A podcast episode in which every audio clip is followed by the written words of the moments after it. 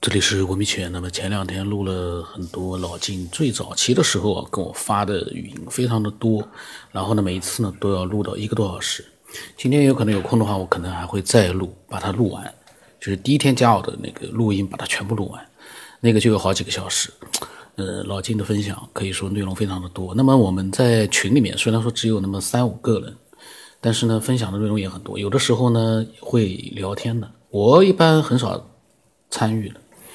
嗯，然后有的时候呢，我也会在群里面去怼一怼那个王新之，因为王新之有的时候就是可能我倒是欢迎他用语音，因为他用文字啊，有的时候经常讲的不是很清楚，然后呢字呢有的时候会打错，所以有的时候我搞不懂，所以我有的时候我在想，虽然说我节目里面经常讲是发文字呢，我可以看得更直观一点，但是像王新之呢，他是一个比较呃特殊的人，我倒希望他多发语音。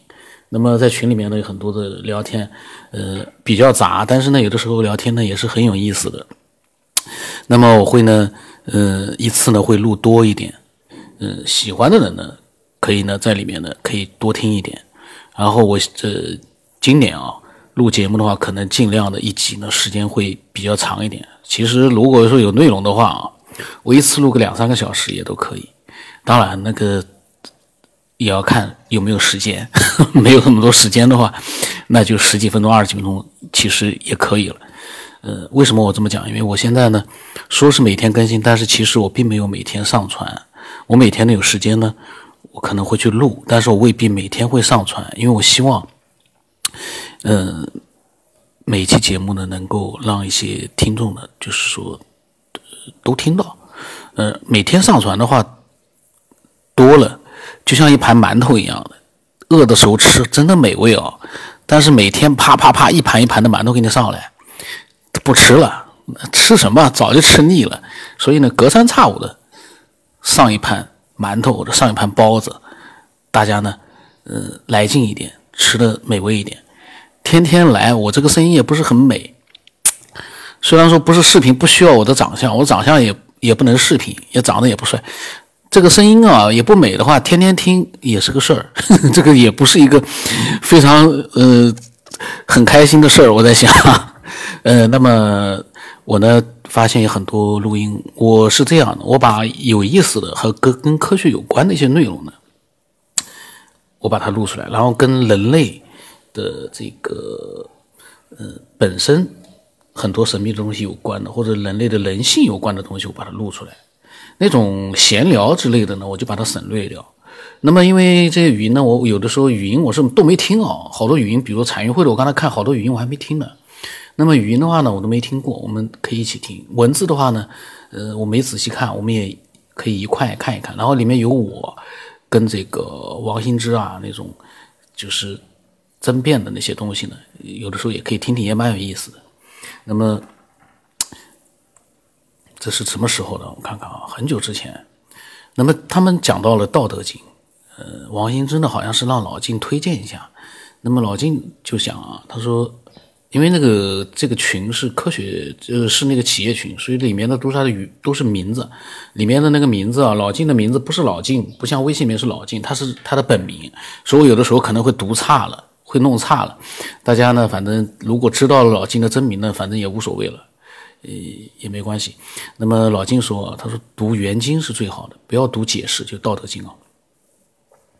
说呢，解释呢基本上是属于没有修炼境界的人一种天马行空，就像是于丹讲《论语》。那么王羲之说啊，原经会背，因为，王羲之牛的嘞。呃，然后呢，老金说，有境界的人自己会读懂，会悟到的，结合修炼的状态。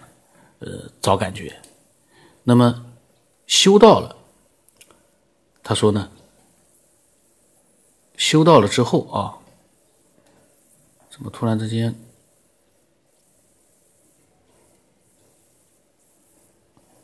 突然之间，我发现我把他那个一扩大，我发现怎么看不到了？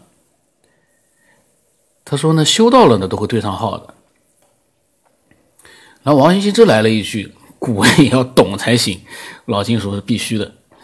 王羲之为什么说这句呢？王羲之是因为他的可能小孩子可能说他可能未必懂。然后老金说，要懂字和词的本来意思，才能体会老子当时的原意。多用感觉，少用脑，体验是第一手的。真正体会到的境界，是用语言逻辑描绘不了的，只可意会，不可言传，因为不合逻辑。他的意思是，那个境界有的时候你只能意会了，因为你用语言表达的话很难去传达，因为是不合逻辑的。那么王羲之说，他们的聊天其实有的时候很有意思的。从我的角度来说，我也我也不懂，但是呢，呃，我会有一点自己的感觉。那王羲之说，他说你大多的时候是观空守中还是守一？呃，老静说，既然空，何必观？中又在哪里？本来是一，守它何用？不二就够了。老金呢有的时候会开开玩笑的，因为这样的问题你确实也是很难去做一个明确的一个回答的。王羲之的认同，老金说呢，心无挂碍，顺其自然。那么他说，当下提醒自己养成内观的习惯，事事勤佛事，莫使惹尘埃。呃，这个这一小段我不知道以前录过没有，但是我呢就是企业群的聊天啊。我尽量不会再录第二遍，但是呢，有的时候可能会有重叠，重叠那些内容，嗯，一般来说听的人可能未必能察觉得到，因为这些内容啊，都还挺，呃，有参考价值的，都挺有意思，所以说呢，偶尔重复一下再听一遍都没关系。那么老金说破是第一关，那么王兴之说呢，攻守都要，内外皆修，这个时候。这个是是去年十一月二十一号的时候，是凌晨了，凌晨了，然后两个人的聊天呢就暂时就结束了。到了那个当天的这个上午十点多钟，产业会突然发出一个一个标题：“世界首例头颅移植成功，中国医学教授参与指导。”这个是那个时候的一个新闻，其实很多人应该都看过了。那但是呢，其实这个呢，它。并不是一个真正的所谓的移植成功，大家可以看看那个时候的新闻。嗯，那王那回家之旅呢？他因为眼睛不是很好，所以他呢对我对他们打字聊天，他会觉得很有意思，觉得他们为什么打字不会累的。然后老静说这个题目就是不是头部移植，是尸体移植吧？嗯，那么他们又聊了一会儿，聊了一会儿之后呢，嗯，到了。这个回家之旅很有意思，他去睡觉去了。然后呢，他说对吃饭这个事情也没有太多热情。呃，回家之旅这样一个在修炼的人啊，连吃饭他都没胃口了。嗯，然后呢，这个聊天呢一直到了晚上。这个时候我跟老静，嗯，突然聊天了，因为那天晚上呢，我可能是看到了关于马航的一些文章了，我发了个语音了，我听听看啊，因为好久了。回家之旅现在是什么状态啊？呃，又是没话可说，然后又是没胃口。你现在是什么状态？是热恋了，还是失恋了，还是呃什么样的一个 精神状态？还是我突然变成闲扯？描述描述，老金啊，你讲讲你的分析和这个。嗯，就是呢，嗯，老金说他看了一下。我我以为我在提马航，其实呢是我在闲扯。那么老金说他看了一下对马航终结版的一个辟谣的文章，他感觉越描越黑。他呢可能是觉得马航里面是有很多内幕的。他说都是在描述技术手段的科学性。然后呢他就按照我的想法，他就在讲他的想法。他说他说但是任何事情的发生哦都不是平白无故的。他说：“至今为止，没有一篇官方的调查文章去质疑和研究发生失联的原因。人为是肯定的，那么动机是什么？目的是什么？总会找到可能性吧。避而不谈，不是缺心眼，就是有意回避。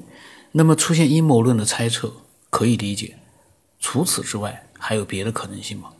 那么我当时说，这件事情特别神奇的就是科技这么发达了。”居然那么大个飞机，什么影子都没了，连残骸都找不到，真的确实很有很很很很难以，会不会是在天上突然消失了？那么老晋说呢，他说他是说，全世界的注意力都被转移到了科技手段追踪客机去哪里的方向上，动机是什么？有人注意吗？他说。客机上的人和货没有调查报告嘛？其实这个我现在看了，我当时这个新闻出来的时候，其实人和货，嗯，是有调查的。至于说里面的那个报告啊，可能说句实话，我们老百姓可能是不可能看到的，可一定是有报告的。具体是什么，我们就不知道了。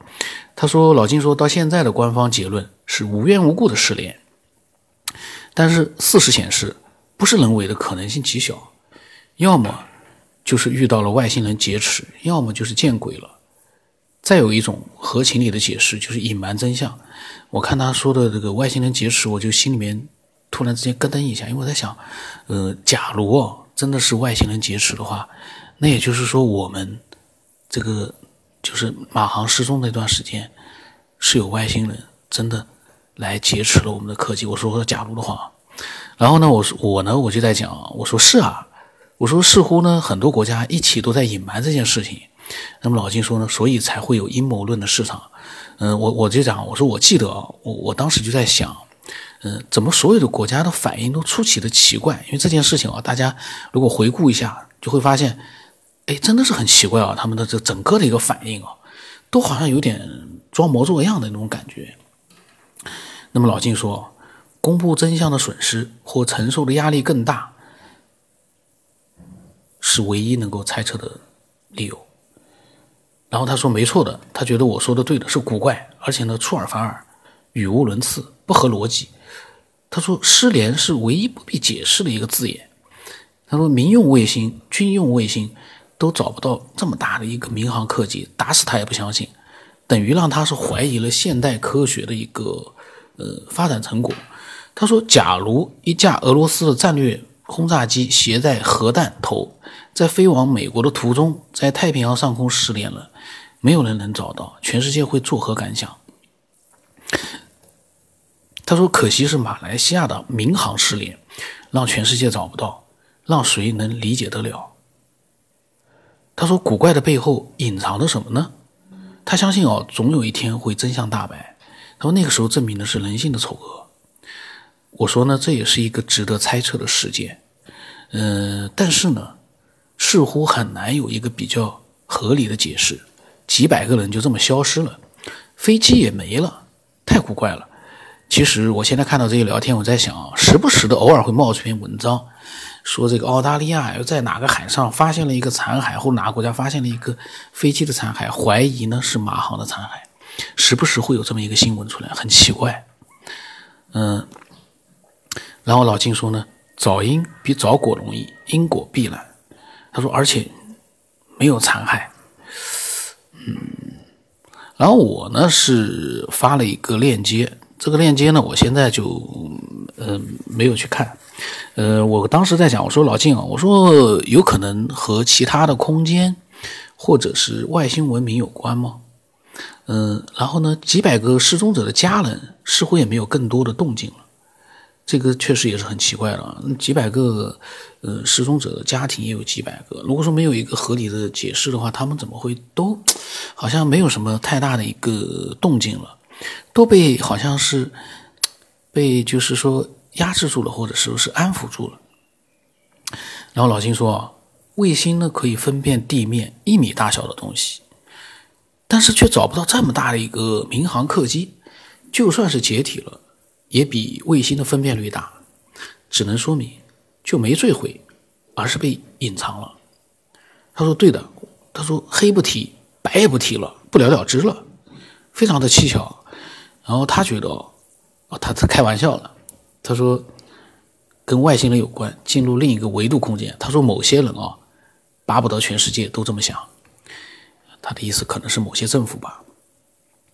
那么我说呢？会不会哦？是为了飞机上的某一个人物，才所以呢，才有了诸多的一个内幕交易，涉及到了很多国家。我说澳大利亚还装模作样的在海上寻找了那么长的时间，一切都有故意作秀、隐瞒事实的这迹象。老金说呢是转移视线，他的下意识哦，飞机不是坠毁，而是被销毁了。我说那上面的人呢？他说，人为的动机一定是重要到不惜舆论的代价。就是说，这个有非常重要的一个动机，真的很奇怪。我说，那么难道我说，而且啊，各国政府都一起进行了某种配合，否则根本没有办法瞒天过海。最起码大的国家呢是进行了配合。我的看法，小的国家无所谓了，他反正也没有太多的一个侦查的手段。但是大的国家，你说中国、美国、呃，苏联、呃，俄罗斯，还有一些欧美，你说他们。在天上那么多卫星在的话，万一正好在那个位置有被拍到一些什么样的东西，他不进行某种配合是很难瞒天过海的。然后老金说：“你看过那个卡桑德拉大桥吗？这个老很老的片子。”他说：“在国家利益面前啊，牺牲百八十个人和一架飞机算个屁，苦肉计。”我说：“这次配合啊，虽然有很多可疑的地方，但是还是很成功，因为到目前为止。”还是没有爆出任何的内幕，大家可以看到很多文章，可是说是实话，还真的没有说被大家认同的一些内幕爆出来。这个呢是非常嗯有意思的。然后呢，老金说越南发现的那个油袋，在海面上发现的油袋和残骸，只说和三七零无关，但是是什么呢？谁也没有解释。然后他说岛上的居民哦目睹。客机低空飞过，也没有人解释。手机信号是通的，那么官方认定手机信号呢？追踪在美国，也没有人解释。然后呢，小岛上的渔民发现了机翼的残骸，拿去专家认定，认定结果呢？谁知道是不是故意制造假象呢？我说整个事件让人感觉不可思议。他说：“嗯，马方。”没有任何证据的前提下，给了最终结论：飞机失事，全部遇难。他说：“这不是失联的事件吗？”他意思就是：怎么回事？又变成了飞机失事，全部遇难？他说：“各国都有难言之隐，联手欺骗世界，交易了什么？宁可负天下人呢？”他说：“飞往印度洋深处坠毁，那飞行员，呃，还是劫匪，图的是什么？因为情绪，所以同归于尽。”撞到哪都比这个影响力大，选择这个地方就是为了捉迷藏，让你找不到。他说：“总之，他觉得漏洞百出，没有办法划拳。”他说：“可是阴谋论一出呢，官方立刻出来辟谣，怕什么呢？”然后他讲：“人类啊，这个离真正的文明啊还远着呢。”我呢就是发了一个网上的一些人的这个评论，嗯，就是有人说呢，坐飞机不买保险嘛。然后有人回复说，意外失踪两年后宣告死亡，不属于航空意外伤害保险的理赔范围，除非找到飞机残骸、死死者的尸体或者法院判决，不然保险公司还真不赔。然后有一个人说呢，美国干的一件瞒天过海的阴谋，飞机上的乘客呢，大多是来自于中国华为、中兴电信的专家，当时呢去马来西亚签订马六甲海底海峡海底光缆的协议。这对美国在当地有一个军事基地存在战略性的影响。他说：“这个呢是在朋友圈看到的。”然后有个人说是劫持了四个四个工程师吗？这个各种各样的猜想都有。其实说句实话啊，这个里面的内幕暂时大家都还不知道。可是呢，很多的猜测里面会不会有一个就是真真的哦，还真说不准。那么回家之旅呢，说他这个时候也也冒出来了，说这到底有什么秘密呢？如果公布了人员的名单、工作、家庭等等，也许会排除很多可能。他说，很多国家参与搜寻，目的是什么？谁是这个事故的导演？然后他说呢，他说他最近病了，然后呃，回家这里呢发了个语音，我们听听啊，看看是不是跟这个有关。行知，这个天吃西瓜会不会太冷？那么王英之呢？他呢突然之间又提到了第八识。他说：“第八识是业力种子所在之处吗？”然后呢，他他讲佛教说有一个能生万法的本源，叫做自信清净心、常识或者是阿赖耶识，就是第八识。然后讲了一堆这个境界的相啊，这个这样的一段内容。呃，他认为，他说他认为第八识是业力种子。就是老静所说的势能。他说第八识难道是业力种子与空性的混合体吗？他说第八识显现在人世间的一切现象，其实都是种子所现起的、所掀起的功能差别，全部都是种子吗？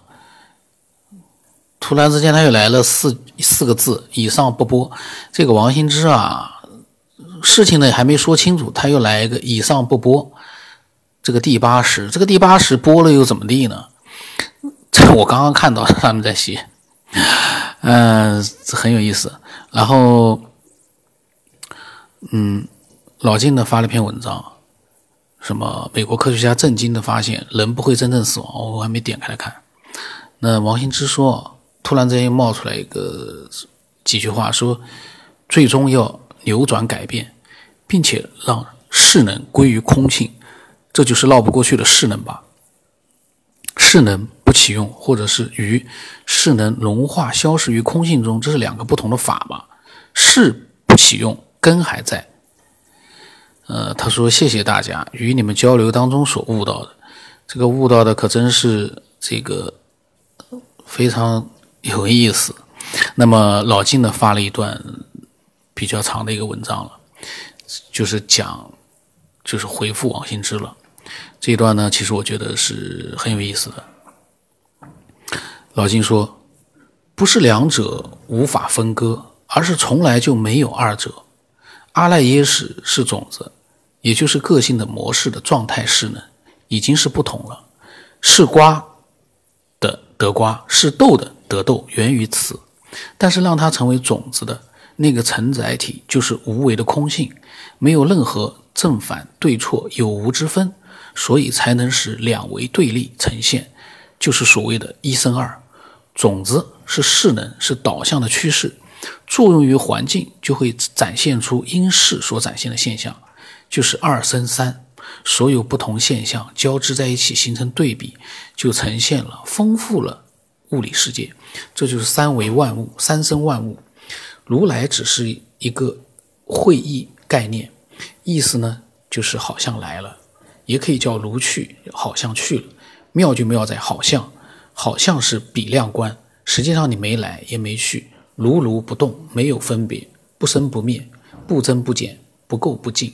宇宙呢是永恒的，没有开始也没有结束，但是它在能量变化中是永恒的。老子说：“天地间，其由……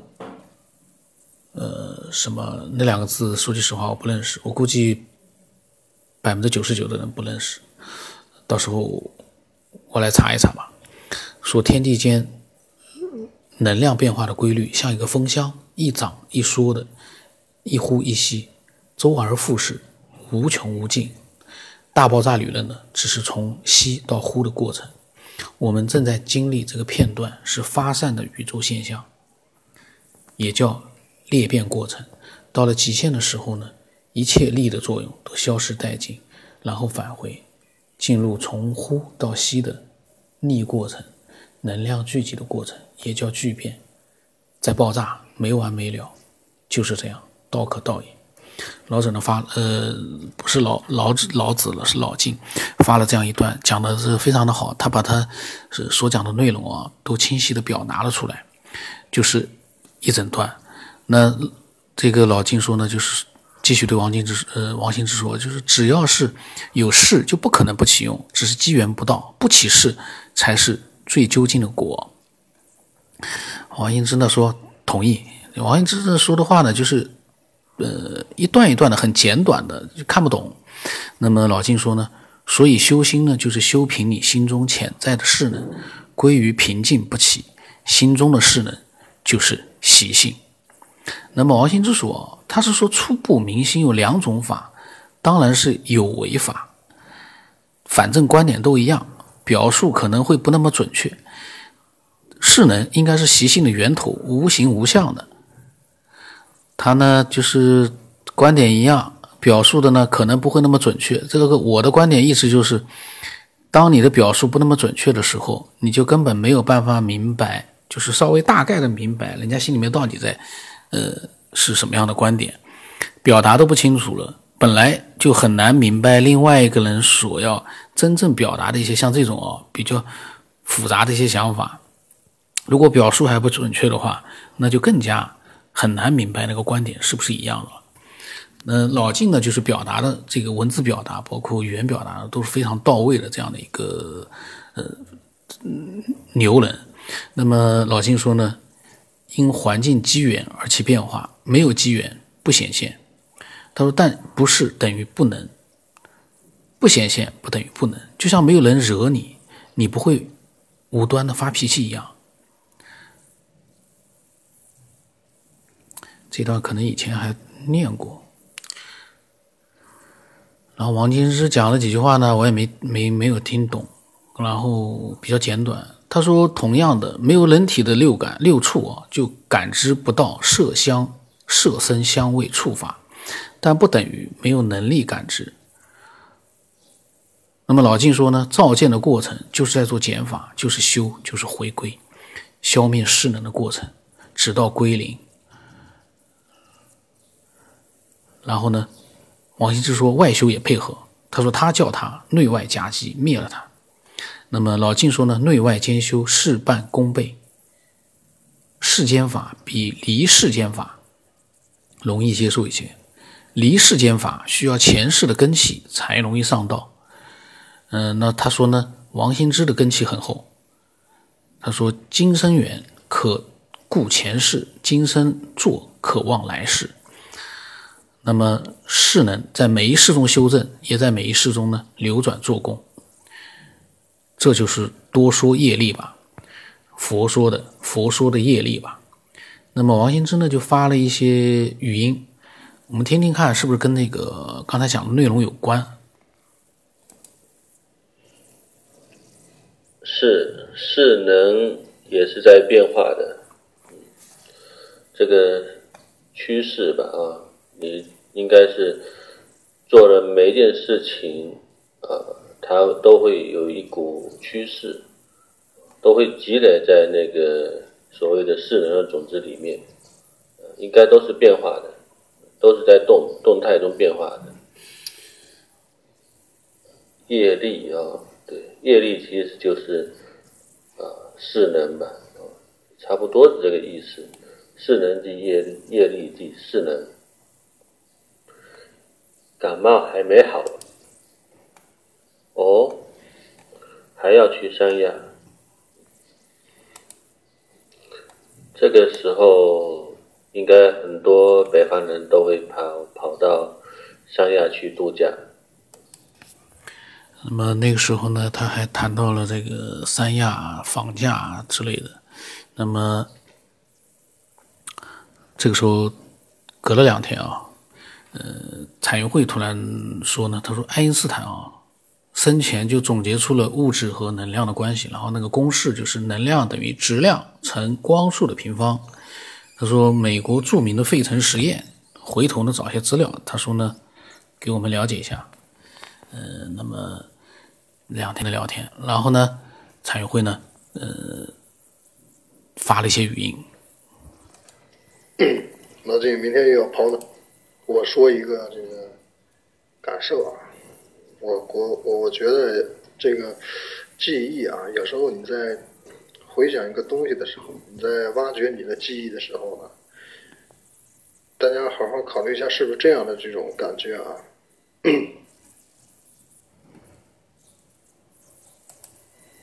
就是当你自己，嗯，去回忆那么一个片段的时候啊，在挖掘自己经历过的事情，就是那么一瞬间的时候啊，嗯。其实就好像设身处地的回到那个状态一样啊，包括你啊观察事物的这个角度啊，当时的想法啊，你的感受啊，就设身处地的回到，好像是回到那个时那个啊，怎么怎么说呢？就是时间段一样，是吧？后来呢，就让我联想到了这个老纪以前分享过的一个。嗯马叔，马叔是吧？当时他们去这个看这个租这个办公室，租这个公司用的楼啊，去了以后呢，那那那高人就说这个太吵了，对吧？我就觉得呀，其实这种读记忆，就是读残留信息的这种功能啊，当然了，这种预知未来其实也一样，都是一些信息嘛，信息片段。嗯，咱们每个人都有，包括其实你在记忆的时候，你就在回想回想你的这个呃。就是就是努力的在想一个事情的时候，其实也就是在读取残留信息。那只不过呢，咱们咱们普通人啊，只能是记得自己的记忆，就是所谓的自己啊，就是你认为的自己的记忆。那像人家马叔，那像人家马叔的话，人家就是可以读这个整体的这个记忆，就是这个好多好多。好多人啊，也其实说白了就是这一体啊，一的这个记忆，因为按这个按这个脑洞的话，就是按这个佛学的话，就是这个意识共同体嘛，他的这个记忆，呃，然后就是咱们普通人的话，有的人记忆力好一些，那么他就是他肯他这这个能力就是说比。就是记忆力一般的人了，他这个读取自己残留信息的能力要强，其实就是残留信息嘛，对吧？其实就是你还是回到那个意识，回到那个状态，那个残留信息它一直一直没消失，它还在那儿。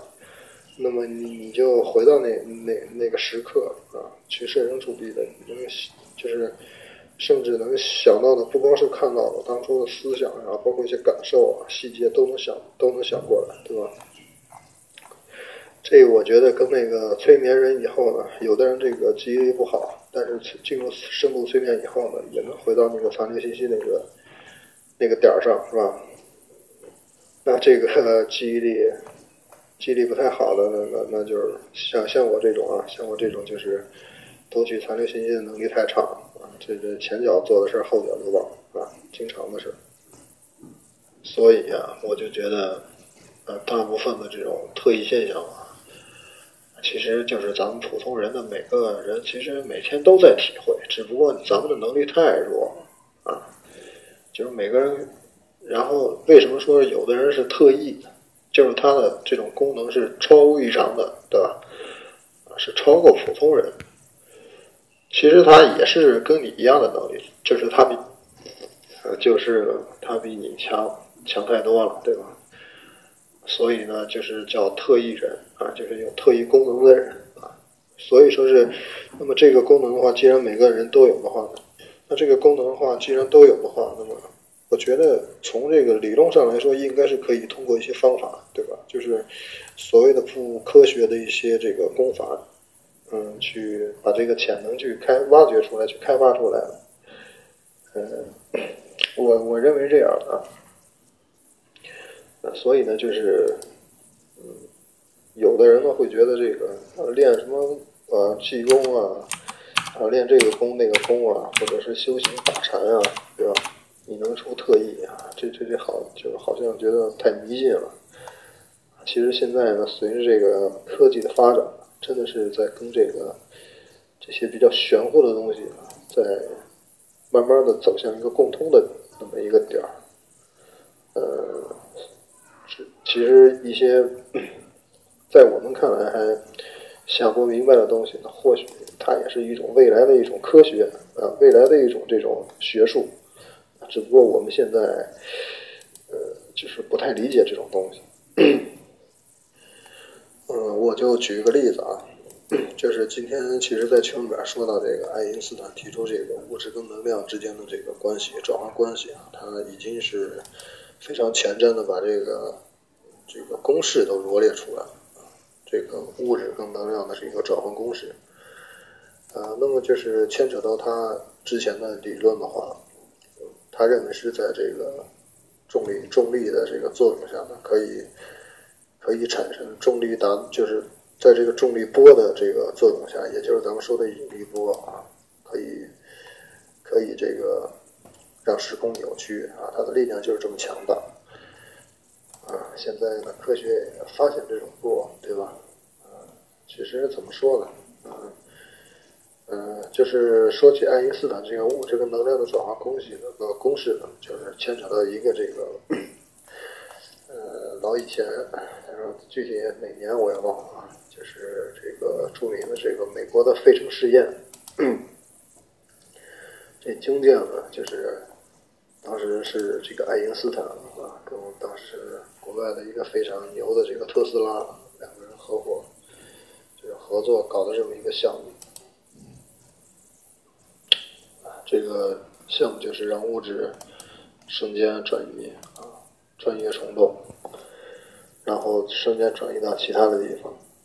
哎，这实验成功了，成功了，但是中间呢出现了好多这种比较离奇的这种现象啊。呃，因为这个牵扯到这个物质分解跟物质重组，呃，重组啊。它消失那么一刹那呢，其实就是把这个物质。啊分解分解成这种啊非常非常非常微小的啊便于传送的这种粒子啊，到了以非常非常快的速度呢穿越啊穿越到另一个地方，然后再实现重组啊。但这其中的理论我就不太多说了，因为我咱也不懂这个东西啊，大家可以上网查一下。后来它最最后重组呢，它这个最后最后重组呢出现了好多这种。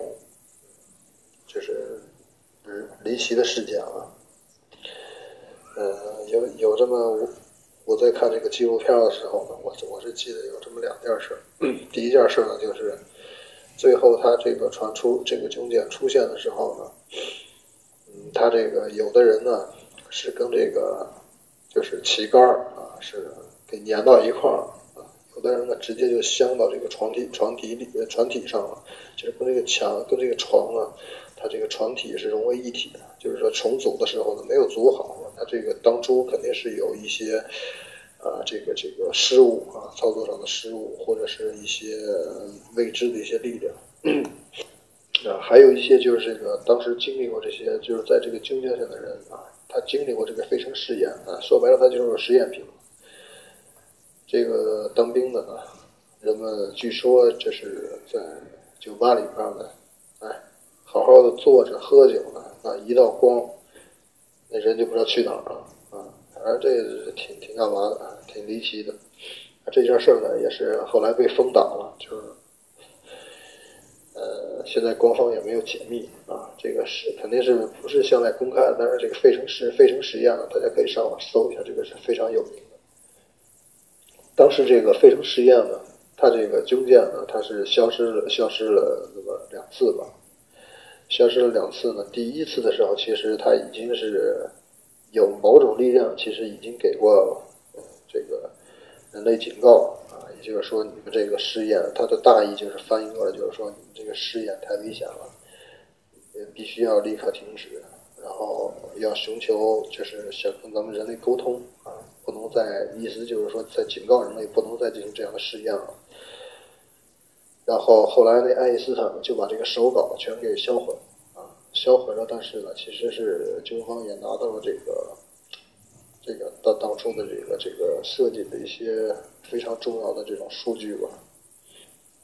所以呢，其实这个历史上有好多这种非常著名的这个试验呢，呃，都非常的都非常就是所谓的巧合呢，跟这个宗教里边所说的这些。我们认为的这种比较离奇的、比较神话的一些东西，它都是很巧妙的，都结合，可以结合到一块儿。啊，这个爱因斯坦大家也知道，他是个有神论者啊，他是有宗教信仰。嗯，我觉得就是未来这个科学发展呢，它不光是在物质上发展，它会逐渐走向这个物质跟这个啊，就是内在。啊，所谓的这个玄学吧，就是咱们中国所所说的这个玄学会结合起来，会会朝这样的方向发展啊。这个我觉得才是真正的这个人类整体的养生啊，能量级的养生。那么他这个能力呢，还是通过一些这个外在的手段啊，就是这个费城实验，就是这个军舰啊，实现这个啊，这个这个量子传输啊，应该是量量子传输啊。他在实现这个这种手段呢，还是通过一定的科技手段啊，一些这个试验的一些这种技术去去搞成的。那你要是再翻回来说这个老金以前说的这个茅山道士的穿墙术，其实跟这个一样的道理啊，你是靠科学技术。那么这茅山道士呢，他是靠自己的这种修炼出来的东西，其实他们的这个原理呢都是一样的啊。那你要是嗯按这个道理来说的话，那茅山道士那穿天术啊，穿墙术，茅山道士更厉害一些，是吧？他都可以改变自己，不用你这些什么。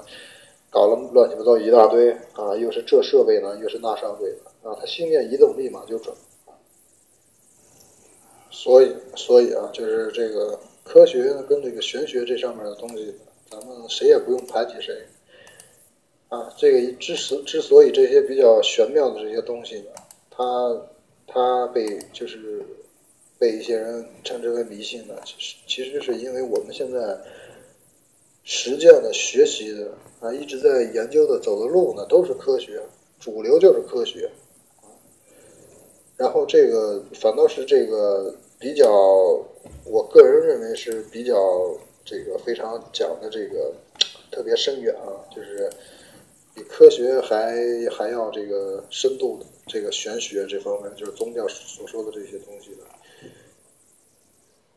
的，啊，反倒是成了这个冷门啊，一直被打压啊。嗯，就是不怕各位怀疑这些东西啊。这怀疑呢，其实是也是有好处的。这不一定就是怀疑呢，否定别人呢，或呃，这这就是不好的。不是说这个啊，大家要都要理性，是吧？你在听我说这些时候呢，如果当你不相信的时候，那你就从另一个角度去思考，对吧？你想想，你平时。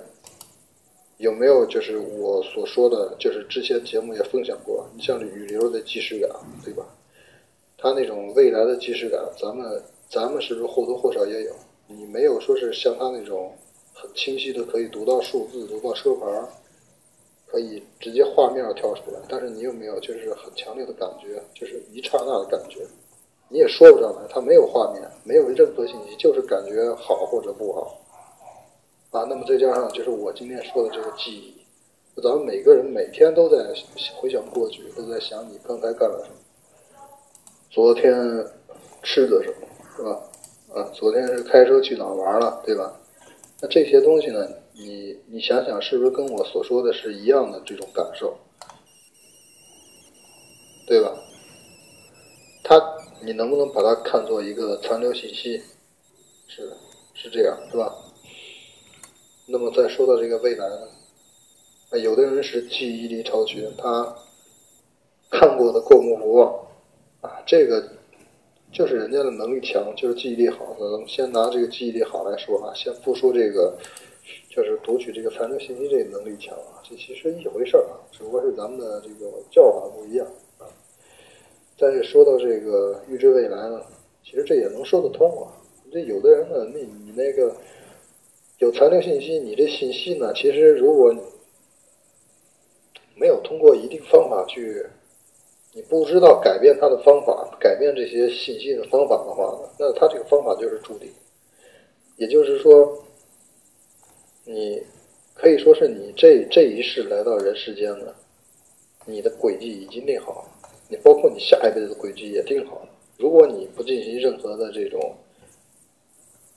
这种修行的话，那么你不知道改变它的方法了，改改变这个轨迹的方法了，那它肯定就是从过去到现在到将来，一直都在那儿啊。你的点，你的点滴啊，你要做什么，你要遇到什么，都在那啊。当然了，这个只是也是针对于咱们这个空间啊。当我们说超越这个空间了，就又不一样了，嗯。所以呢，就是说，方方面面啊，如果咱们冷静下来去仔细想的话、思考的话，无时无刻你都在，你都在用运用着自己的好多能力，只不过这些能力呢，你没有察觉到它的强大，你没有被开发出来，你只是习惯性的认为呢，这个其实就是每个人都拥有的啊，只不过就是这个。只不过呢，就是所谓的这个啊就是我们呃习以为常的一些东西。啊其实呢，它并非是这样啊。你看，就这个，有时候这个，其实不光是夫妻俩，就是男的跟男的之间，男的跟就是自己的朋友之间，异性朋友之间，待的时间长了，都会有一定的这个默契啊。那这种默契的话，它其实是看看来就是从表象来看的话，是习惯养成的啊，就是长时间的这种共同养成的啊。其实它深层的，我个人认为啊，个人大脑洞的话，觉得这个东西呢，还是一种能量的一种这种这种形成的这种互相影响的一种关系。首先。从这个行为习惯啊，你也理解他了，他也了解你啊，对吧？然后呢，你们的能量级呢，在相处时间越长的状态下，你们的认知，包括你们的这种意识状态，好多东西都会有很大的默契，就是有好多的共同的一些认知，所以呢，就造成了就是能量级呢会越来越接近。这就叫古人说的“近朱者赤，近墨者黑”。然后就是兄弟们之间呢，就是亲生兄弟啊，就是亲亲兄弟们，呃，就是比这夫妻有时候都强烈。这夫妻呢，你是后来结合的，但是兄弟呢，你这真的是生下来就是就。就是这种天生的这种关系啊，亲情的关系，你是你是这种解除不了的，就是血缘上的关系啊。这种这种其实这种缘分是，我觉得个人认为是更强烈一些。那么，如果在有一方有点什么事儿的话，那另一方就会感知到。那双胞胎的话，感知能力更强啊，他他能长成双胞胎，他能样貌一样。啊，行为一样，个头一样，啊，五官啊分布都一样样的，那说明他俩之间的这种缘分不浅，相当的不浅，啊，那他们的认知，他们的能量级呢，也是非常的相似，啊，所以呢，感知能力啊，这种互相双方彼此对彼此的感知能力是特别强，所以呢，这个除了以上我说的这些呢。其实还有好多啊，就还有好多，就是咱们不太经意的这种、不太经意的这种过程当中啊，呃，和这个感受啊，咱们其实仔细想想的话，你会觉得真的是这样的，真的不像我们想的那么简单。其实你挖出一点来，你去好好想的话，还是特别有意思的，啊，那就。那今儿就分享到这儿了啊，也不也不早了。然后那个群里边包括咱们这些听众啊，一些牛人的话，如果我说到哪儿有不对的地方，或者是哪儿有矛盾的地方呢，还请大家见谅，因为毕竟就是一个普通的一个分享者。谢谢啊。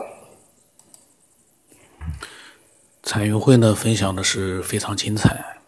呃，因为呢，为什么呢？因为我跟他一样，我们都是一个普通的分享者，我们并没有对科学有很多非常非常深入的一个了解，我们只是从我们普通人的一个思维的角度，用我们自己的逻辑的一个方式呢，去分享一些内容，然后呢也很理性。你会发现彩云会呢说话呢都比较理性，不会去很偏激的去呃说一些什么样的内容。这样的话呢，就更容易被更多的听众去接受。如果说你的想法本来很好，但是你用一个比较偏激的方式去表达，就会让人觉得有点排斥。所以这个分享的时候，我其实也觉得，我们所有的分享者都应该是比较理性一点的，然后呢，去分享一些真实的一些想法，而且要清晰。我一直提示的就是说，清晰一点，把自己的想法呢表达出来，你不能太含糊。故弄玄虚那样不行，呃，到目前为止，我们的听众、我们的分享者、我们的一些思索者，他们分享内容都是，呃，绝大多数都是相当清晰的。呃，这样的话呢，更容易被接受。然后呢，欢迎更多的像彩云会啊、老静啊、黄兴志啊，呃，这样的分享者呢，都来进行一些呃，这个各种各样的一些真实经历啊，包括他们的一些见解，都来谈一谈。那么我的微信啊，专门就是讲讲科学，大家交流科学的一个微信啊，x 五三四七八五八四五，在那个节目的介绍里也有。x 五三四七八五八四五，这个呢是专门谈科学的，我也不叫谈科学，因为我没资格谈科学，专门就是呃思索一些这个宇宙的神秘未知的这样的一些事件，用自己的逻辑来去思维，来去分享的这样的一个微信号。欢迎越来越多的都来添加这个号，然后呢，以前的那个号呢，我会逐渐的，我看看发一些群发一些信息，呃，让一些听众科学的听众啊，也能添加到这个号上来，因为那个号里面没科学，完全几乎没有科学，所以那个号添加了之后呢，就天天看到的就是我发的那些这个文章，都是收藏啊、古玩，都是我自己的卖的东西。呃，发编出来的文章，所以呢，那个呢，对科学爱好者来说呢，可能是索然无趣的。就像有的人说，哎，怎么全是这玩意儿，没有科学？那都可以添加到这个号了。这个号上里面应该都会是科学了。那么这个群里面的聊天呢，就是比较乱，但是呢，我尽量的把里面有意思的内容呢挑出来，呃，一点点的把它全部录出来。我每期我都录录的时间长一点。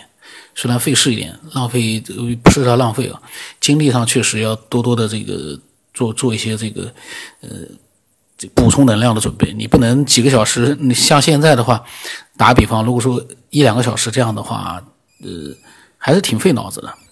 那期待更多人的分享。呃，时间长了，开始语无伦次了，那么就这样吧。